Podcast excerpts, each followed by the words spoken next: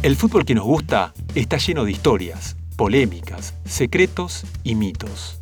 Archivos sobre futbolistas malditos, partidos bizarros, datos insólitos y un montón de cosas que hacen que el fútbol sea el deporte más hermoso del mundo estuvieron durante años guardados bajo siete llaves. Finalmente, esos archivos fueron desclasificados y alguien tenía que contarlos. Mi nombre es Bruno Correa y estos son los expedientes cabeza de pelota.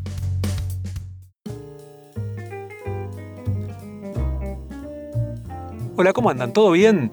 Bienvenidos a un nuevo podcast. Hoy en los expedientes cabeza de pelota abrimos el dossier Futbolistas One Hit Wonder, un concepto que sí es cierto, es muy musical, pero para mí puede aplicar perfectamente en el fútbol. Abro paréntesis. One Hit Wonder se le dice a aquellas bandas o solistas que la pegaron con un hit, sonaron en todos lados, la levantaron en pala, pero al poquito tiempo desaparecieron.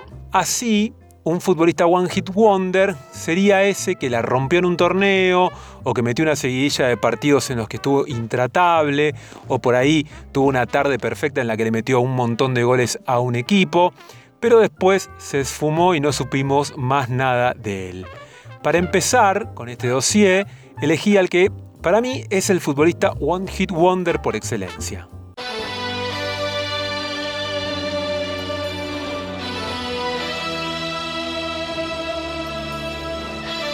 Uf, yo te juro que escucho esta cortina y a mí se me pone la piel de gallina.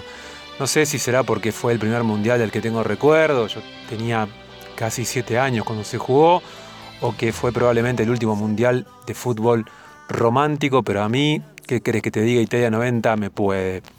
Igual este podcast no es sobre Italia 90, sino sobre la figura de Italia 90, el señor Salvatore Totò Schilacci, de pie el Salvador de Italia o el Salvatore de la Patria, como le decían los, los gringos. Un ignoto delantero que le dio vida a la Azzurra en aquel inolvidable verano italiano del 90, hasta que se cruzó a Maradona, el Cani y el Goico. Salvatore Schilacci nació en la ciudad de Palermo, en Sicilia, el 1 de diciembre de 1964. Debutó en el Messina en el año 1983 y estuvo ahí seis años pero siempre jugando en el ascenso entre las series B y las series C. Se podría decir que la temporada 88-89 fue algo así como la de su consagración en el Messina y eso lo llevó a pasar a la Juventus, que nobleza obliga no era en ese momento la poderosa Vecchia Signora que conocemos ahora, estaba en una suerte de etapa de transición que le estaba costando un poquitito. De todas maneras, hace una buena temporada en la Juventus, justo en la previa del Mundial de Italia 90. Así y todo, se podría decir que él a ese Mundial entra por la ventana, porque es el jugador número 22 de la lista que el DT de la Azzurra, Aseglio Vicini, entregó en los meses previos. Nadie daba absolutamente dos mangos por él, había otros delanteros más importantes o más reconocidos, y había jugado apenas un solo partido en esa previa. Así y todo, y aunque nadie esperaba que fuera titular, Italia 90 terminó siendo su mundial. ¿Por qué? Bueno, yo se lo pregunté a Tatán Garabelli, que es periodista deportivo, es un gran amigo también, pero por sobre todas las cosas es una enciclopedia humana de datos de fútbol. Para entender cómo es que Esquilachi termina siendo delantero de la selección de Italia, teniendo en cuenta que no había logrado muchos títulos, ni siquiera había tenido regularidad en, alto rendimiento, quizá hay que explicar un poco la crisis que sufría Italia para formar jugadores de ataque. Por un lado, esa selección tenía a Gianluca Viali y a Carnevale, dos jugadores que, si nos ponemos a pensar en, perspectiva, tampoco eran grandiosísimos jugadores. Gianluca Viali todavía no había explotado, incluso, es con la Sampdoria recién en el 90 que, logran grandes cosas, y Carnevale era un actor secundario en el Napoli de Maradona. Y por otro lado, si te pones a ver cuáles eran los grandes equipos de Italia previo a ese mundial, tenés que repasar Napoli de Maradona, Milan de Rijkaard, Gullit, Van Basten, el Juventus de Platini un poco más atrás, o de Laudrup después. Eh, estamos hablando de equipos, eh, jugadores, perdón, extranjeros, ninguno italiano. Eso un poco justifica que un tipo que dos años antes de ir al mundial estaba empezando su sexta temporada temporada en la Serie C termine yendo a ese, a ese mismo mundial que estábamos mencionando. Esa, esa, pretemporada, dos años antes, la empieza con un técnico que hace mucho hincapié en la parte física. Se llama Seman, es un checoslovaco, reconocido por eso. Esa gran forma física que consigue el Toto Schillaci en la temporada 88-89 lo ayuda, dice él, el Toto, la, la, buena forma física que le había dado Seman, lo ayuda a meter 23 goles esa temporada. Y meter 23 goles en, en Italia en los 80, así sea en la Serie C, era bastante difícil. Eso le lo ayudó a, a Schillaci a que lo contrate una Juventus, que uno dirá, ¡epa! ¡Qué salto que dio Gilachi! No, bueno, sí, pero la Juventus estaba más vale tirando manotazos de ante eh, el poderío de los que antes mencionábamos, el Milan de los holandeses y el Napoli de Maradona. Ya sin Platini, ya sin Michael Laudrup, necesitaba de alguien que los ayude y no era Esquilachi la persona que buscaron para salvarlos, ¿no? No, era el reemplazante de Platini, pero sí su cantidad de goles parecían ser una salvación eh, en esa Juventus. Bueno, no fue así, no fue tan goleador esa temporada, pero sí alcanzó para que de la mano de, Dino Sof, de la mano del, del mítico entrenador italiano, consiguiesen la Copa UEFA justo meses antes de que se cierre la lista de convocados para el Mundial de 1990. Eso fue más o menos el camino que este, lo lleva al Mundial. Después se dan algunas casualidades, como que Viali y, y Carnevale, sus competidores por el puesto de número 9, no fueron, este, no, no llegaron de la mejor manera a ese Mundial. Este, aún así, no juega titular Esquilachi el primer partido, va al banco, pero bueno, al entrar mete un gol. Se entiende muy bien con Baggio y eso ya lo deja este, ahí, al comienzo de la historia que lo termina transformando en un mito, que es ese Mundial de 1990. Y la verdad es que Totó Esquilachi la rompió. Sin jugar de titular en dos de los siete partidos, hizo seis goles y terminó siendo balón de oro y bota de oro de ese Mundial de Italia 90.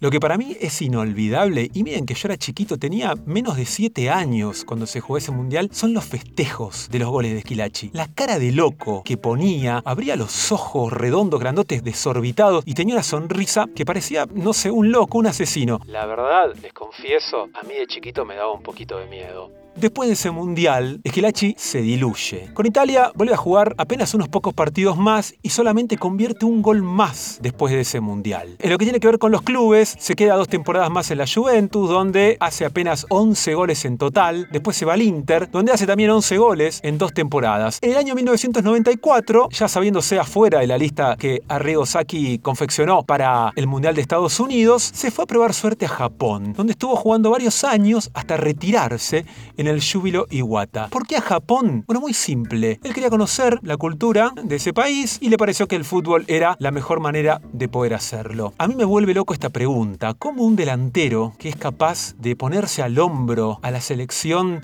del país que está organizando un mundial y casi llevarla hasta ganar la Copa del Mundo, se desinfla tan rápidamente y ese fuego sagrado que había mostrado a lo largo de esos siete partidos de Italia 90 se extingue tan rápido.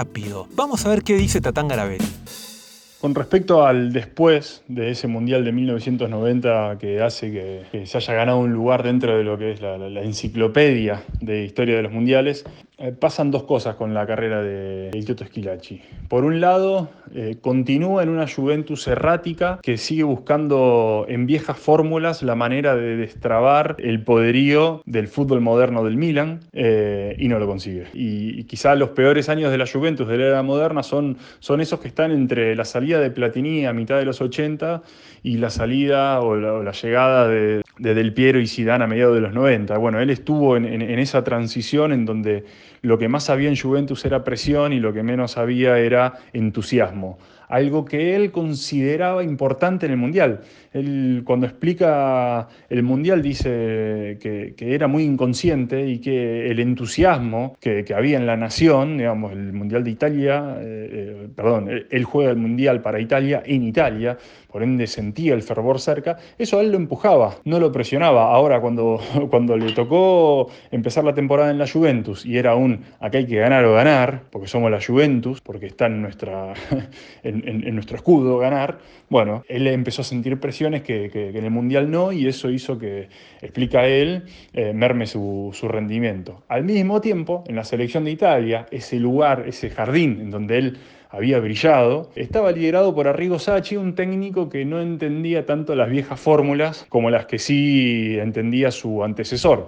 O sea, el técnico que lo llevó a, a Esquilachi a la selección era un tipo que entendía que con dos o tres delanteros eh, podía llevar adelante un mundial. Bueno, Arrigo Sacchi, si bien termina siendo un técnico un tanto más defensivo en el mundial de, 1994, cuando arranca eh, se, ve como un, se ven grandes cambios en, convocatoria, en forma de juego y demás, y eso lo deja un poco al margen a, a Esquilachi. Y eso puede hacer entender por qué este tipo no fue el jugador que fue. Y, después me parece que hay, hay, algo de la, de la cuestión humana que le, que le explica, digamos, que todo eso a él lo, fue corriendo un poco del fútbol y al día de hoy, si bien hace algunas apariciones en televisión por, por, el fútbol, eh, son contadas las veces y explica que fuera de eso prefiere no ver fútbol que no le gusta, que, que, él entendía el fútbol de otra manera, que esto es mucha táctica y mucha cosa alrededor. Y nada, eh, en ese contexto le llega una oferta de Japón y explica que en una, entrevista de, hace dos, de hace cinco o seis años aproximadamente le preguntan y él dice, bueno, como que tenía interés de, conocer Japón y, y, se fue.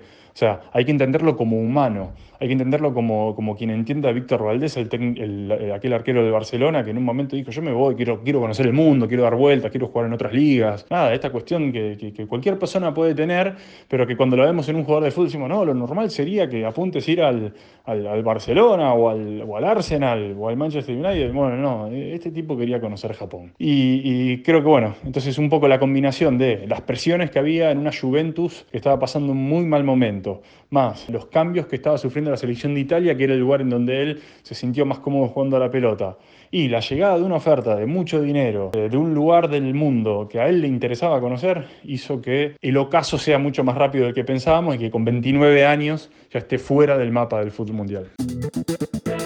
Ya retirado, Esquilachi volvió a su Palermo natal y abrió varias escuelitas para enseñarle fútbol a los pibitos. Es, se podría decir, la única conexión que hoy por hoy Esquilachi sostiene con el fútbol, porque la verdad es que no quiere saber nada eh, con ser DT y está bastante alejado de lo que sería más el show business del fútbol. Muy carismático, tuvo una experiencia como actor, también fue comentarista de la RAI y hasta participó de un reality show llamado La Isla de los Famosos. De esta loca carrera que te contamos, dice que hay una sola cosa de la que se arrepiente o, o que en realidad se podría decir es su única cuenta pendiente, no haber podido jugar en el Palermo, el club de su ciudad natal.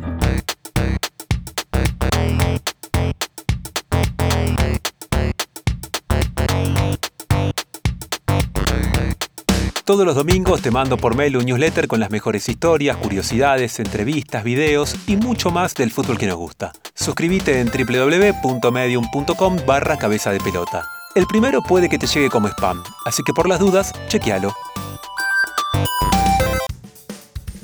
Es todo por hoy. Me despido hasta la semana que viene, cuando abramos un nuevo expediente cabeza de pelota. Cuídense mucho y traten de quedarse en casa. Chau.